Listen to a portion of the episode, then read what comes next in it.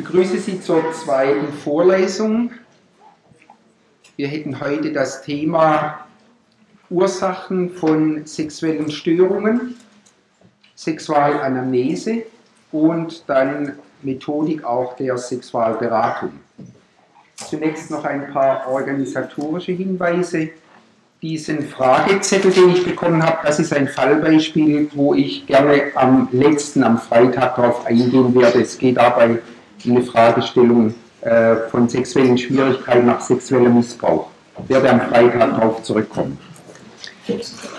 Dann liegen nachher am Ausgang einige Blätter mit drei Fallbeispielen für morgen. Morgen haben wir ja das Thema äh, Libido-Störungen und weil ich annehme, dass Frau Grimm heute im Hauptvortrag das Thema etwas allgemeiner abhandeln wird, möchte ich die Thematik morgen an drei Fallbeispielen abhandeln und würde das gerne etwas mit Ihnen diskutieren. Und damit Sie sich schon etwas vorbereiten können, habe ich die drei Fallbeispiele kopieren lassen. Das reicht nicht für alle, aber für diejenigen, die da Interesse hätten, morgen etwas mitzudiskutieren, können das gerne nachher beim Ausgang mitnehmen. Und Literaturliste bringe ich morgen nochmal welche mit, das hat offenbar gestern nicht so ganz gereicht. Ja, zunächst zur Frage der Einteilung von Sexualstörungen. Nun, die weitaus größte Gruppe sexueller Störungen sind die sogenannten sexuellen Funktionsstörungen, mit denen wir uns hier auch befassen wollen. Das sind die ICD-10-Nummern. Dann Störungen der Geschlechtsidentität, das wäre Transsexualismus und Transvestitismus deutlich seltener. Störungen der Sexualpräferenz, das wären die sogenannten sexuellen Deviationen, das sind die jeweiligen Nummern. Und dann gibt es noch F66.x, eine Ziffer psychische Verhaltensprobleme in Verbindung mit der sexuellen Entwicklung und Orientierung. Nun die Einteilung der sexuellen Funktionsstörungen ist gegliedert in drei Phasen des sexuellen Reaktionszyklus. Man unterscheidet Störungen der Lust-Appetenzphase, der Erregungsphase und Orgasmusphase. Allerdings muss man sagen, dass diese Einteilung in den letzten Jahren zunehmend in Kritik gekommen ist, diskutiert wird, und zwar äh, vor allen Dingen äh, nachdem die Zahl, die Häufigkeit von Appetenzstörungen bei Frauen äh, deutlich zugenommen hat, wird von einigen Kollegen kritisch die Frage gestellt, ob diese diagnostische Einteilung nicht sehr eine männliche Perspektive darstellt und äh, möglichen Störungen äh, der Frauen oder der Frau eigentlich relativ wenig gerecht wird. Mein Eindruck ist das zunehmend auch. Äh, gerade wenn man mehrere Patientinnen Paare behandelt mit äh, Libido-Störungen, Appetenzstörungen, dann sieht man, dass da doch ganz unterschiedliche Probleme vorhanden sind und dass von daher diese globale Einteilung in Libidomangel, das wäre ein genereller Mangel an sexuellem Interesse und sexuelle Aversion, da bezieht sich das fehlende Interesse nur auf einen ganz bestimmten Partner, dass diese Einteilung irgendwo unbefriedigend ist. Aber gegenwärtig äh, hat diese Einteilung noch allgemeine Gültigkeit. Nun zur Häufigkeit, bloß ein paar Zahlen. Da gibt es unterschiedliche Studien. Man sieht, dass ähm, wenn man so von mitteleuropäischen Zahlen ausgeht. Das Mikrofon ist ganz schlecht eingestellt. Ist es jetzt besser? Nicht. Äh, dann können Sie hier nochmal versuchen umzustellen auf das. Wir können das mal hinstellen.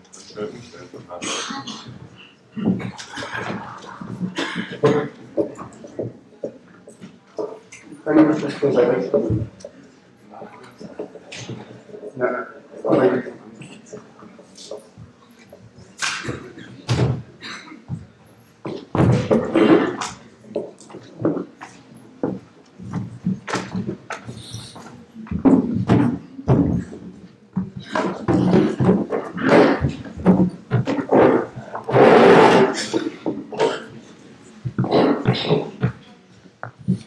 Ist es jetzt besser? Hallo? Jetzt ist noch gar nichts drauf. Jetzt? Jetzt? Jawohl, jetzt ist glaube ich besser. Also Sie sehen hier, dass die Zahlen etwas verschieden sind. Grundsätzlich kann man davon ausgehen, dass ungefähr jede vierte bis jede fünfte Frau bzw. Mann äh, über länger dauernde sexuelle Schwierigkeiten klagt. Das äh, kann man dahingehend interpretieren, dass sexuelle Symptombildungen zu den häufigsten psychosomatischen Symptombildungen gehören.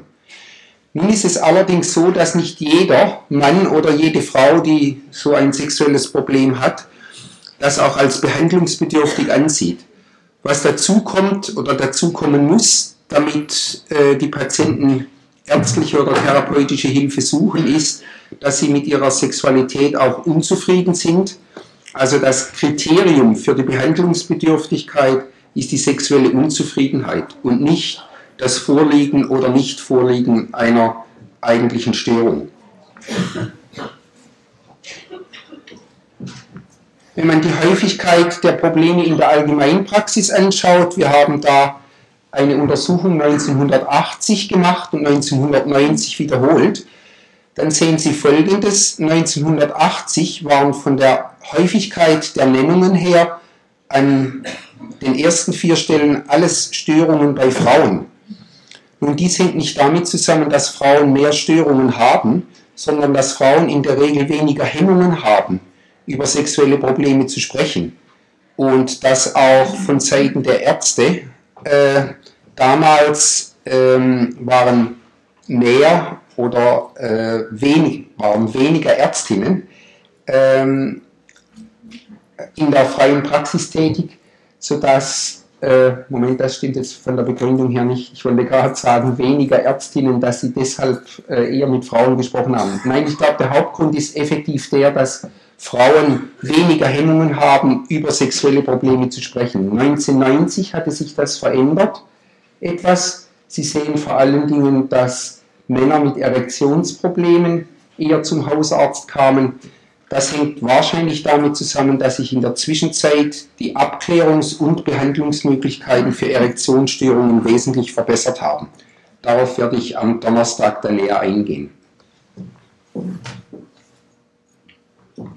Nun in unserer sexualmedizinischen Sprechstunde, das ist eine Spezialsprechstunde, wo Patienten überwiesen werden von niedergelassenen Ärzten, Ärztinnen da sehen Sie, dass bei den Männern ganz eindeutig Erektionsstörungen dominieren, Appetenzstörungen ungefähr 10, 11 Prozent ausmachen, bei jüngeren Männern noch Ejakulationsstörungen, vor allen Dingen die Ejaculatio praecox. Und was jetzt deutlich zugenommen hat im Steigen begriffen ist, das sind eigentlich Patienten mit sexuellen Deviationen, die uns zur Behandlung zugewiesen werden. Haben das große Problem, dass wir unsere Kapazität viel zu gering ist, sodass wir immer Wartezeiten von einem Vierteljahr bis vier Monate haben, weil äh, damit man sexuelle Störungen wirklich kompetent behandeln kann, ist es von Vorteil, wenn man sowohl eine einzeltherapeutische wie paartherapeutische Ausbildung hat und dann eben noch eine zusätzliche sexualtherapeutische Ausbildung. Bei den Frauen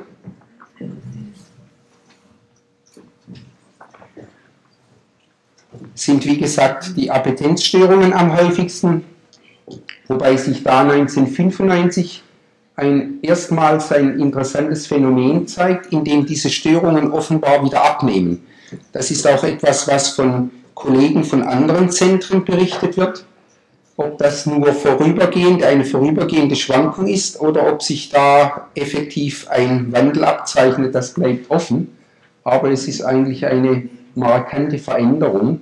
Davor haben 1989, und das gilt bis 1994, haben die Appetenzstörungen an die 50 Prozent ausgemacht und jetzt waren es nur 36 Prozent noch. Dann wie gesagt Dyspareunie, Vaginismus, Orgasmusstörungen.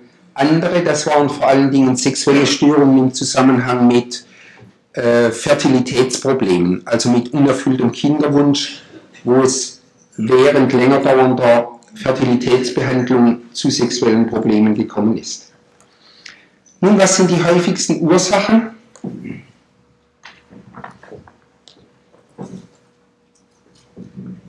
Bei den somatischen Ursachen sind es bei der Frau vor allen Dingen Entzündungen, vaginale Entzündungen, die aber leicht abzuklären sind. Bei Mann Gefäßerkrankungen, sehr selten endokrine Erkrankungen, eine plötzliche äh, Veränderung der sexuellen Appetenz ist oder kann ein Hinweis auf ein Prolaktinom sein, also eine, ähm, ein Tumor der Hypophyse, der äh, Prolaktin bildet. Höhere Prolaktinspiegel im Blut führen zu einer Verminderung der sexuellen Appetenz. Gerade der Prolaktinspiegel scheint auch sonst für Veränderungen der sexuellen Appetenz insofern eine Rolle zu spielen, als zum Beispiel während des Stillens oder auch äh, unter erhöhter Stressbelastung die Prolaktinspiegel relativ erhöht sind und neben psychologischen Gründen ein Grund dafür sein könnten, dass sowohl während der Stillzeit wie auch bei Personen, die unter permanentem beruflichem oder anderem Stress stehen, die sexuelle Appetenz vergleichsweise gering ist. Dann bei den Medikamenten, da ist es so, dass die individuelle Bandbreite sehr groß ist. Von großer praktischer Bedeutung waren und sind die Beta-Rezeptorenblocker als Antihypertensiva, dann die Psychopharmaka, da ist das von allen drei Gruppen bekannt, also Neuroleptika, ähm, Antidepressiva und Tranquilizer und Antihistaminika. Da beobachtet man, dass wenn man äh, das Medikament wechselt, dass es dann häufig zu einer Verbesserung äh, der sexuellen Problematik kommt, also die Problematik eigentlich wieder abnimmt. Nun bei den psychosozialen Ursachen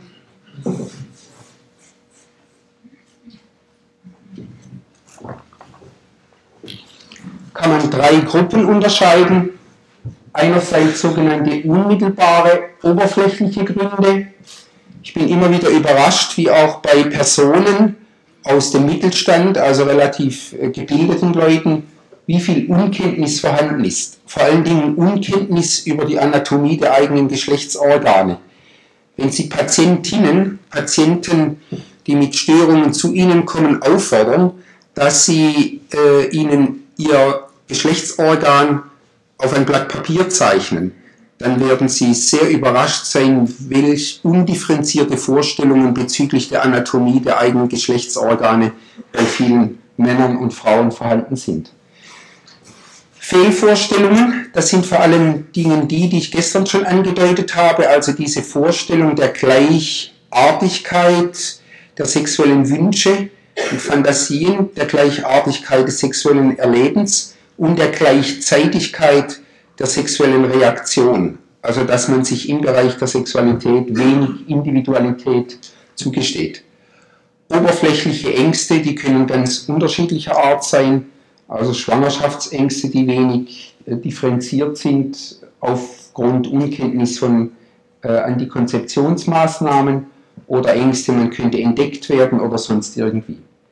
Dann intrapsychische Ursachen, die spielen vor allen Dingen dann eine Rolle, wenn sich zeigt, dass das sexuelle Problem weniger nun Ausdruck einer Beziehungsstörung ist, als vielmehr Ausdruck der Problematik eines Partners. Und dann haben sie aber auch eine breite, eine große Bandbreite möglicher Ursachen. Wie bei anderen psychosomatischen Störungen ist es auch bei sexuellen Funktionsstörungen nicht so, dass es eine Konfliktspezifität gibt.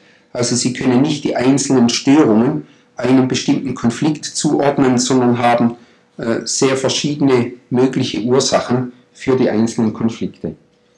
Und bei den partnerschaftsbezogenen Ursachen findet man vor allen Dingen äh, häufig im Hintergrund einen ehelichen Machtkampf oder eine Nähe-Distanz-Problematik.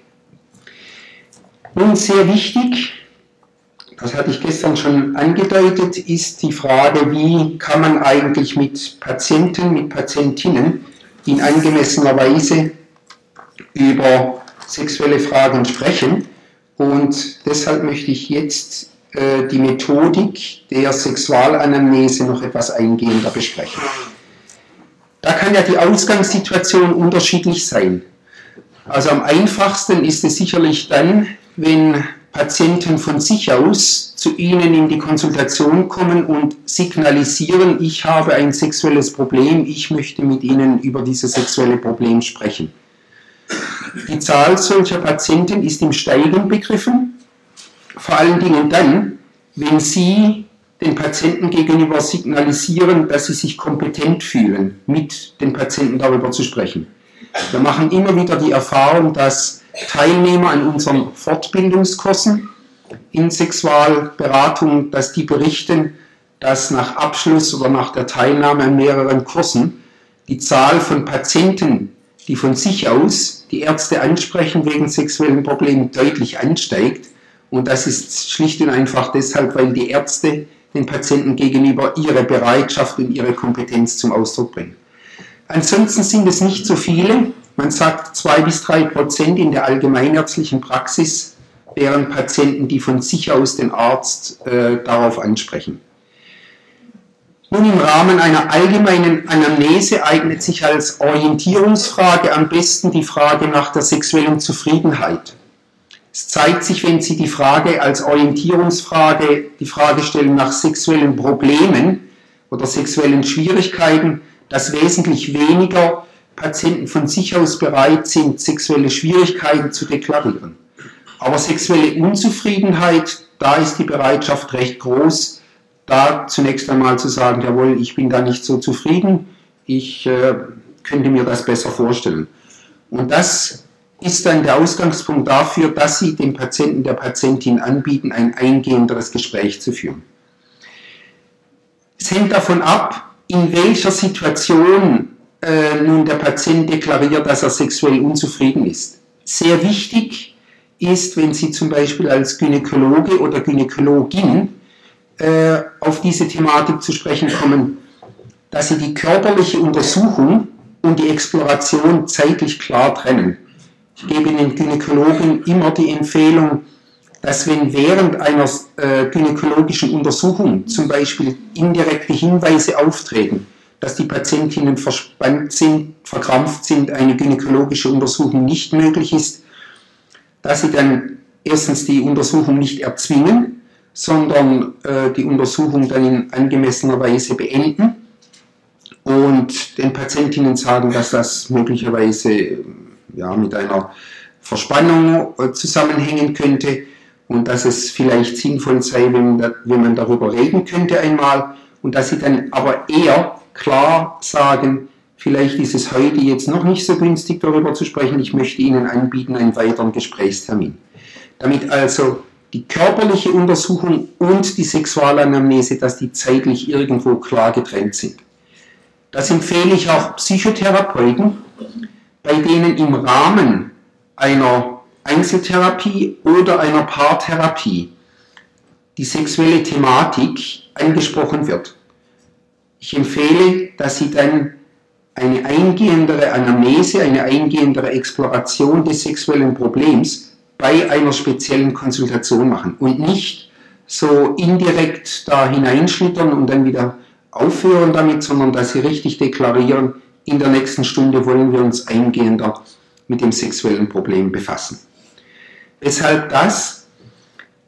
Weil es sich zeigt, dass für die Exploration von sexuellen Problemen eine sehr strukturierte Gesprächsführung mit klarer Führung durch den Therapeuten, durch den Arzt notwendig ist. Und das kann sonst kontrastieren zu der Art, zu der Technik der Gesprächsführung, die Sie sonst in der psychotherapeutischen Behandlung anwenden. Nun, ich möchte Ihnen gerne ähm, so einige methodische Aspekte der Sexualanamnese anhand eines Rollenspiels demonstrieren. Und eine Teilnehmerin hat sich freundlicherweise bereit erklärt, bei einem Rollenspiel mitzumachen. Darf ich Sie bitten?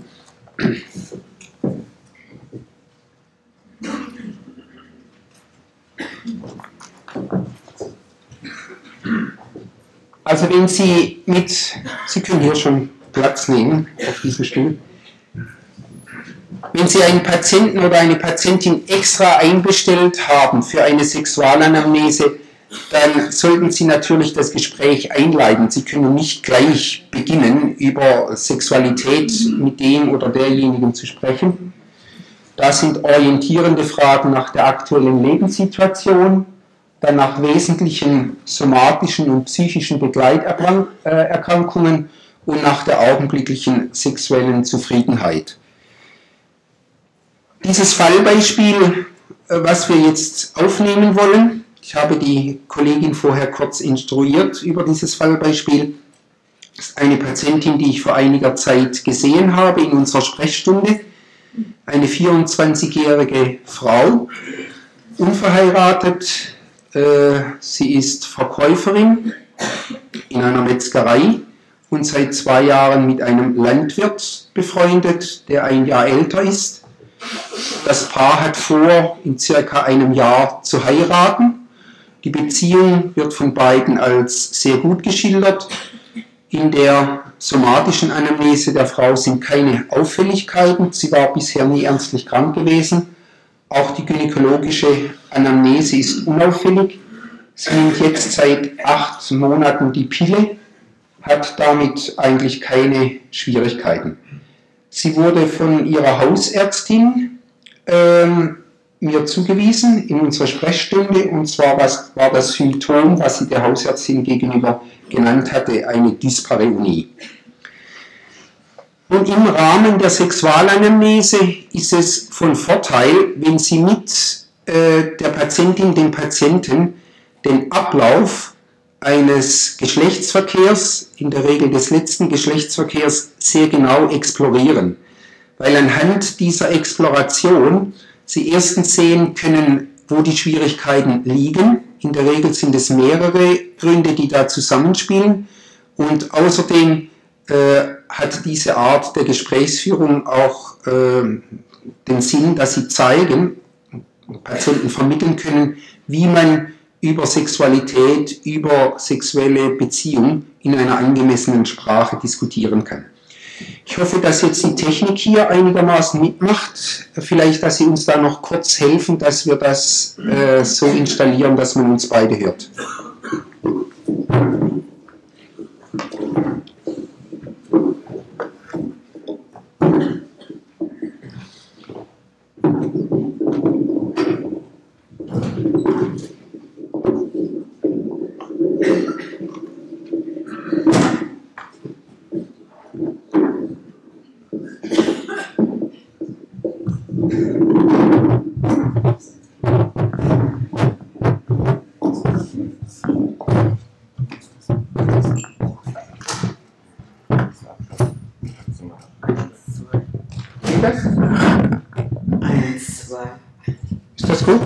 Wollen Sie das nehmen, dann halte ich das, das für Sie angenehmer ist. Ja, ich würde Sie als Frau Huber ansprechen. Und wir hätten jetzt so circa zehn Minuten hätten wir äh, gesprochen. Hätte Sie gefragt, äh, wie die äußere Lebenssituation ist. Sie hätten mir das so geschildert, dass Sie Verkäuferin sind, dass Sie bisher nie ernstlich krank gewesen sind und dass Sie gegenwärtig noch bei den Eltern wohnen. Ja, Frau Huber, ich hätte jetzt gerne mit Ihnen noch etwas ausführlicher darüber gesprochen, äh, wo die sexuellen Schwierigkeiten bestehen.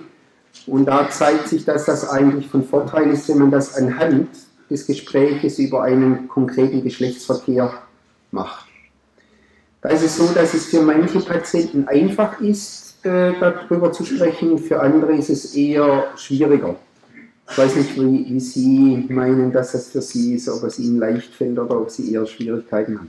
Ich denke, es ist für mich eher schwieriger, darüber zu sprechen. Also falls Sie da Schwierigkeiten haben, sollten sich zu äußern, dann werde ich Ihnen dabei behilflich sein, dass Sie sich da ausdrücken können. Danke. Ich unterbreche jeweils kurz, wenn ich äh, Dinge äh, sage, die mir sehr wesentlich erscheinen. Diese Eingangsbemerkung, äh, der Hinweis darauf, dass Gesprächs- oder Schwierigkeiten in der Verbalisierung, äh, dass die sehr häufig und normal sind, das ist ganz wichtig. Wir haben das am Anfang unserer Sprechstunde nicht getan und haben dann gesehen, dass sehr viel häufiger Probleme aufgetreten sind. Wenn Sie das Auftreten von Schwierigkeiten als normal hinstellen, dann erleben sich die Patienten während des Gespräches, wenn sie in Stocken geraten, dann wesentlich weniger problematisch, als wenn sie das nicht tun. Also diese Eingangsbemerkung äh, ist äh, sehr wesentlich. Ja, wann haben Sie zum letzten Mal mit Ihrem Freund geschlafen? Mein Freund war am Wochenende bei mir äh, am Samstagabend. Also da ist er zu Ihnen nach Hause Mhm. gekommen. Sie wohnen ja noch bei den Eltern. Ja. Äh, wie war das? Haben Sie schon die Woche durch daran gedacht, dass Sie dann am, am Wochenende, am Samstag wieder miteinander schlafen? Oder wie war das? Ja, eigentlich freuen wir uns beide darauf. Aber ähm, für mich ist es schwierig. Ab wann fangen Sie denn an, daran zu denken, dass Sie jetzt allenfalls am Samstagabend dann mit dem Freund wieder äh, Geschlechtsverkehr haben werden? Das ist unterschiedlich. Aber ich denke, ähm, wenn ich äh, mit meiner Arbeit fertig bin, äh, dann freue ich mich, dass mein Freund zu Besuch kommt. Ja, also war das jetzt am Samstag so, dass Sie erst eigentlich dann am Samstagmittag, nachdem Sie fertig waren mit der Arbeit, dann Gedanken hatten, jetzt kommt der Freund und dann werden wir heute Abend eventuell miteinander schlafen? Oder war das schon am Freitag oder Donnerstag so? Also ich denke jeden Tag an meinen Freund, aber ähm, so direkt vorher äh, mehr. Wenn Sie an den Freund denken, an was denken Sie dann? So am Anfang der Woche eher daran, dass wir uns gut verstehen, dass wir manches ähm, Schöne unternehmen können, äh, während äh, dass wir miteinander schlafen, mehr zum Wochenende hin. Und wenn diese Fantasie auftritt, dieser Gedanke, dass Sie miteinander schlafen, was haben Sie dann da für im Gefühle dabei? Auch ein bisschen Angst. Könnten Sie mir diese Angst noch ein bisschen genauer schildern? Äh, Ja, bis jetzt war es so, dass ich äh, bei jedem Geschlechtsverkehr ja Schmerzen hatte. Mhm. Und es war schon auch so, ähm, dass ich dabei auch verletzt wurde. Mhm. Über diese Angst, also bevor Sie dann eigentlich miteinander schlafen, haben Sie da miteinander schon mal drüber gesprochen oder nicht? Das ist schwierig. Mhm. Haben Sie es mal versucht? Mit wenig Erfolg. Mit wenig Erfolg, ja. Auch hier eine Unterbrechung.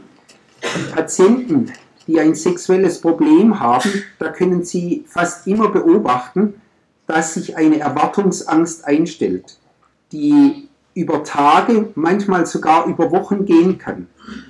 Also Schmerzen beim äh, Geschlechtsverkehr oder auch sexuelles Versagen erzeugt Angst und diese Angst kann dann über längere Zeit vorbestehend sein, bevor es zur nächsten sexuellen Annäherung kommt. Sodass die Ausgangssituation, bevor überhaupt Zärtlichkeiten aus, ausgetauscht werden, denkbar ungünstig sind. Dieses Vorfeld, bevor überhaupt die, der sexuelle Kontakt gesucht wird, das ist sehr wichtig, das abzuklären. Vor allen Dingen auch die Frage, ob das Paar in der Lage ist, über diese Ausgangssituation, die unangenehme Ausgangssituation miteinander zu kommunizieren. In der Regel ist es genau so wie hier, dass die Partner nicht in der Lage sind, darüber zu kommunizieren. Nun am Samstag äh, waren Sie dann in guter Stimmung. Ja. Haben Sie gemeinsam gegessen? Waren Sie im Restaurant oder äh, haben Sie gekocht? Wir haben zu Hause gekocht, aber vorher haben wir einen Ausflug gemacht. Mhm. Das war schon nett. Also die Atmosphäre war eigentlich ganz gut. Jawohl. Und dann nach dem Essen haben Sie Fernsehen geschaut oder haben Sie sich unterhalten oder? Wir haben uns zuerst noch unterhalten und dann haben wir uns in mein Zimmer zurückgezogen. Mhm. Jawohl. Und nachdem Sie dann im Zimmer waren, wie ging es dann weiter? Zuerst haben wir ein bisschen miteinander geschmust und äh, dann ging es eigentlich recht schnell. Mhm. Wenn Sie schmusen miteinander, von wem geht da in der Regel so die Initiative aus?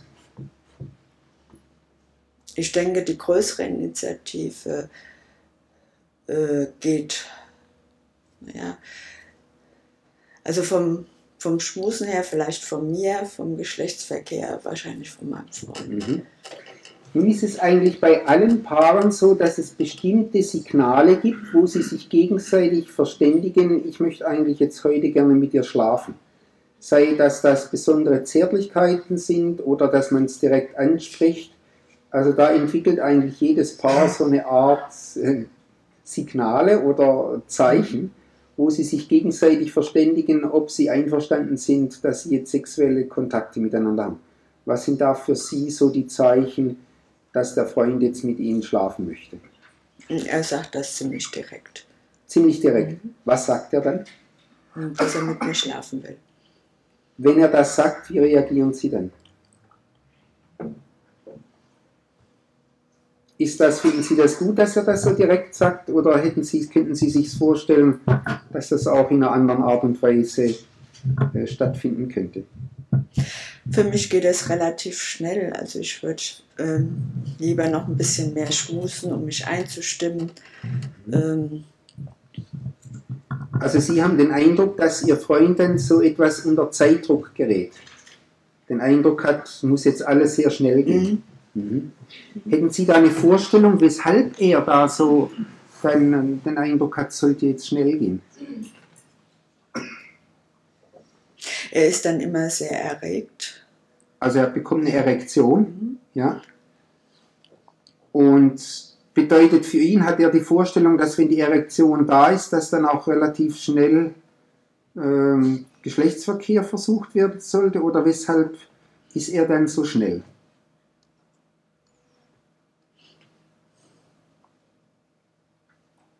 Was denken Sie? Das ist etwas, wo, wo für Sie unklar ist. Ja. ja. Haben Sie versucht, mit ihm schon mal ihm das zu sagen, dass Sie es eigentlich gern hätten, wenn es etwas langsamer gehen würde? Also wenn er sich etwas mehr Zeit nehmen würde, noch für den Austausch von Zärtlichkeit? Habe ich versucht, aber er hat, hat, sich nicht darauf eingestellt. Ja. In welcher Situation hatten Sie versucht, mit ihm darüber zu sprechen? Also während Sie dann schon Zärtlichkeiten ausgetauscht haben oder mal unabhängig, also wo Sie nicht miteinander geschlafen haben? Eher als wir schon Zärtlichkeiten ausgetauscht haben. Mhm. Was würden Sie vermuten, wie Ihr Freund reagieren würde, wenn Sie mal, sagen wir, auf einem Spaziergang darüber mit ihm sprechen würden? Das wäre für uns beide sehr ungewohnt. Mhm. Also es müsste so sein, dass Sie oder der Freund da recht mutig wären, miteinander darüber zu sprechen. Ja. Auch hier sehr viele typische ähm, Probleme, die angesprochen werden. Das eine ist dieses sich wechselseitig signalisieren, dass man miteinander schlafen möchte. Äh, das kann recht häufig so sein, dass das in einer zu direkten, zu forcierten Art und Weise ausgedrückt wird. Gar nicht selten habe ich, konnte ich beobachten, dass das direkt aversiv wirkt. Also dass die verbale Aufforderung, verbale Einladung, jetzt miteinander zu schlafen, vor allen Dingen von den Frauen als abstoßend und aversiv empfunden wird. Und dass dann auch in der Situation, wo bereits der Angstpegel relativ hoch ist, dass es da nicht möglich ist, miteinander darüber zu sprechen, ist eigentlich sehr gut verständlich. Aber die Partner versuchen nicht außerhalb dieser Situation miteinander zu sprechen. Und in diesem Fall wäre jetzt für mich bei der Beratung nach der erfolgten Anamnese das ein sehr wesentlicher Punkt, mit der Patientin darüber zu diskutieren, welche Möglichkeiten gäbe es, dass sie das mal außerhalb des Bettes mit dem Freund besprechen würde. Also ihr Freund war dann äh, erregt, hatte eine Erektion und wie ging es dann weiter? Ja, wir haben uns ausgezogen und äh, der Freund hat dann sehr schnell sein Glied in die Scheide eingeführt. Mhm. Haben, hat sich jeder alleine ausgezogen oder haben sie sich gegenseitig ausgezogen? Teils, teils. Teils, teils. Wie ist das für Sie? War das gut so? Das ist okay. Das ist gut so. Wie war denn so die ganze Atmosphäre? Also Sie sind ja da in der Wohnung Ihrer Eltern. Fühlen Sie sich da wohl oder haben Sie den Eindruck, das ist eigentlich nicht so günstig? Für das Zusammensein, denke ich, ist es nicht so günstig. Mhm. Ich fühle mich da nicht ungestört. Also es könnte jederzeit jemand klopfen und ins Zimmer kommen wollen. Mhm. Und ich denke, das ist auch ein Grund, weswegen ich sehr angespannt dann. Mhm. Haben Sie den Eindruck, dass das verschieden ist, dass Sie da möglicherweise mehr mh, dadurch gestört sind als Ihr Freund oder Ja. sind Sie ja? Also Sie sind ja. Mhm. Wie stehen überhaupt Ihre Eltern also zu dieser Beziehung und auch zu der Tatsache, dass Sie ähm, dann miteinander schlafen? Sie den Eindruck, Sie akzeptieren das? Ja. ja. Also da bestehen keine Schwierigkeiten. Mhm. Gut, als der Freund das Glied dann eingeführt hat, führt er selbst ein oder führen Sie das Glied? Er macht es selbst. Er macht das selbst. In welcher Weise? Also spreizt er die Schamlippen etwas und führt dann das Glied ein oder versucht er das ohne Zuhilfenahme der Hände? Ohne. Ohne Zuhilfenahme der Hände. Und was empfinden Sie dann dabei? Es tut weh. Das tut weh. Könnten Sie sich, also das ist äh, natürlich nicht verwunderlich, dass das weh tut, denn er kann ja mit den Gliedern primär eine Stelle geraten, wo nicht gerade der Scheideneingang ist, sondern sei es zum Damm zu oder nach vorne zu, zur Klitoris zu. Hatten Sie da noch nie dran gedacht, dass äh, er das Glied führt oder dass Sie das Glied führen? Also, dass ich das Glied führe, habe ich noch nie dran gedacht. Können Sie sich das vorstellen? Mhm. Haben Sie selbst Erfahrung? Haben Sie mal die Finger in die Scheide eingeführt? Ja. Also, dass Sie sich das durchaus vorstellen können. Mhm. Gut, der Freund hat also dann versucht, das Glied äh, einzuführen. Ist das gegangen oder ist es nicht gegangen? Hm, Auf Anhieb nicht. Mhm. Und was empfinden Sie denn, also wenn das nicht geht? Tut es weh oder Das tut ja. weh. sagen Sie ihm das dann oder sagen Sie es nicht?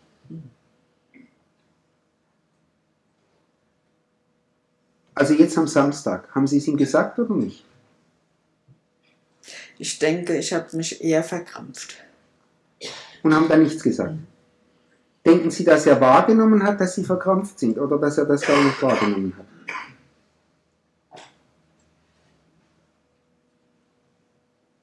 Also im Nachhinein denke ich, er hat es wahrscheinlich nicht wahrgenommen. Mhm. Nun, was Sie hier sehen, die Kollegin reagiert eigentlich sehr, auch wie die Patientin reagiert hat.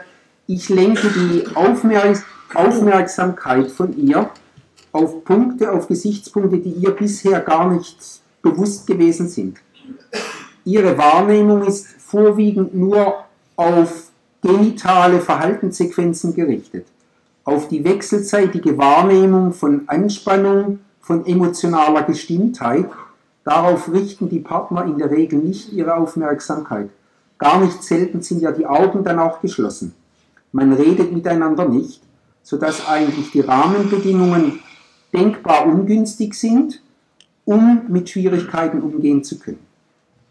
Auch da wäre jetzt wieder ein äh, Punkt, mit ihr darüber zu sprechen, wie könnte sie dem Freund das sagen, dass sie Schmerzen hat und wie könnten sie dann damit umgehen.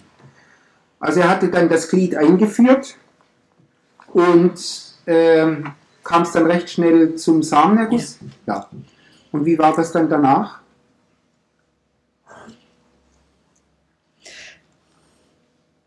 Ja, dann hat er wieder also das Glied aus der Scheide gezogen Mhm. und das war's dann. Und war das für Sie einigermaßen befriedigend oder eine unbefriedigende Situation? Eher unbefriedigend. eher unbefriedigend. Wir würden hier stoppen, weil wir etwas unter Zeitdruck sind. Ich möchte Ihnen ganz herzlich danken, dass Sie äh, mitgemacht haben. Ich glaube, die Kollegin hat einen Applaus verdient.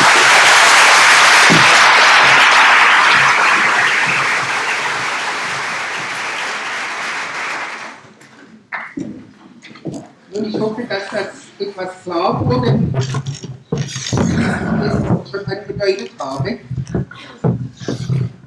dass also bei der Exploration Interaktion es wichtig ist, dass es zwischen diesen drei Ebenen, der Verhaltensebene, der emotionalen Ebene und der kognitiven Ebene, immer wieder hin und her gehen. Es ist jetzt hier so eine etwas äh, ungewöhnliche Situation, aber worüber Patienten in der Regel sehr überrascht sind nach einer Sexualanamnese, wenn man diese Art der Gesprächstechnik einhält, wie wenig peinlich das für sie gewesen ist. Und dieses Vermeiden von Peinlichkeit, das können Sie eben durch diesen Wechsel der äh, Beziehungsebenen erreichen. Was da auch möglich ist, wenn Sie merken, dass das, äh, der Angstpegel ansteigt, dass Sie bezüglich Verhalten immer wieder zurückgehen und dann äh, also wieder weiterschreiten in der Exploration. Wenn Sie an Punkte kommen, wo Sie den Eindruck haben, das Paar geht äh, ungünstig damit um, dann können Sie mit der Technik, das ist aus der Systemtherapie, des hypothetischen Explorierens, sehr konkret danach fragen, was könnten Sie sich vorstellen, wie Sie in dieser Situation anders miteinander umgehen könnten. Nun also bei dieser Patientin, bei diesem konkreten Fall war es so, dass einerseits die äußeren Bedingungen in der Wohnung der Eltern ungünstig waren, wo sich die Frau mehr äh, gestört hat als er, dass das Paar sexuell unerfahren war, also er versucht das Glied ohne Zuhilfenahme der, ähm, der Hände einzuführen, äh, dann, dass sie miteinander Schwierigkeiten hatten zu sprechen und dann in einem weiteren Rahmen, und das zeigt sich eben dann sehr häufig, dass das sexuelle Symptom auch ein Hinweis darauf sein kann, auf einen äh, zugrunde liegenden breiteren Beziehungskonflikt. Es war noch unklar, wie eigentlich die Wohnsituation für das Paar sein sollte nach der Heirat. Also das war, war nur geklärt, dass sie in das elterliche Wohnhaus von ihm einziehen sollte, aber es war nicht geklärt, ob das Paar eine eigene Wohnung bekommen würde oder nicht. Und dieses, diese Problematik der Abgrenzung, der nicht geklärten Abgrenzung im zukünftigen Haus der Schwiegereltern hat äh, vermutlich, das war meine Hypothese, auch mit dazu beigetragen, dass nun im sexuellen Bereich eine vermehrte Abgrenzung in Form von einer verstärkter äh, Anspannung der Beckenbodenmuskulatur stattfand. Zum zweiten Gespräch habe ich den Freundin mit eingeladen und wir haben speziell über dieses Problem der Klärung der Wohnsituation gesprochen. Ich habe ihm dann in Auftrag gegeben, das klar mit den Eltern und seiner Freundin zu klären. Wir haben dann nach vier Monaten ein Katamnesegespräch gemacht. Sie war inzwischen von zu Hause ausgezogen, hatte sich eine eigene kleine Wohnung genommen. Mit den Eltern hatte der Freund geklärt, dass eine Wohnungstür eingerichtet wird und das sexuelle Symptom war verschwunden. Also das nur als Beispiel dafür, ich bin jetzt auf den Fall nicht ausführlicher eingegangen, dass sich eben auf der somatischen Ebene dann durchaus auch solche Beziehungsprobleme manifestieren können. Nochmal kurz zurück zur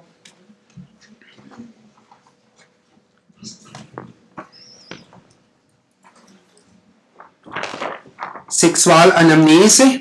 Also die hat in der Regel drei Phasen. Die Anfangsphase, dann in der Mittelphase, da klären Sie die augenblickliche Symptomatik der sexuellen Störung.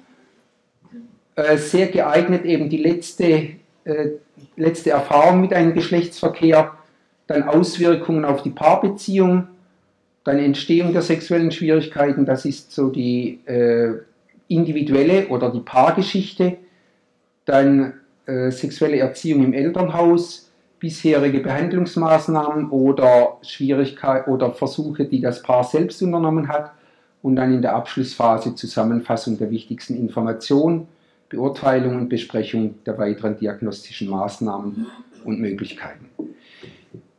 Wir machen es immer in der Regel so, dass wenn das Erstgespräch ein Einzelgespräch war, dass wir dann zu einem weiteren Gespräch, wenn immer möglich, den Partner oder die Partnerin mit einladen, weil sich zeigt, dass aus der Perspektive des Partners die Beurteilung eines sexuellen äh, Symptoms wesentlich anders aussehen kann als aus der Sichtweise des Symptomträgers.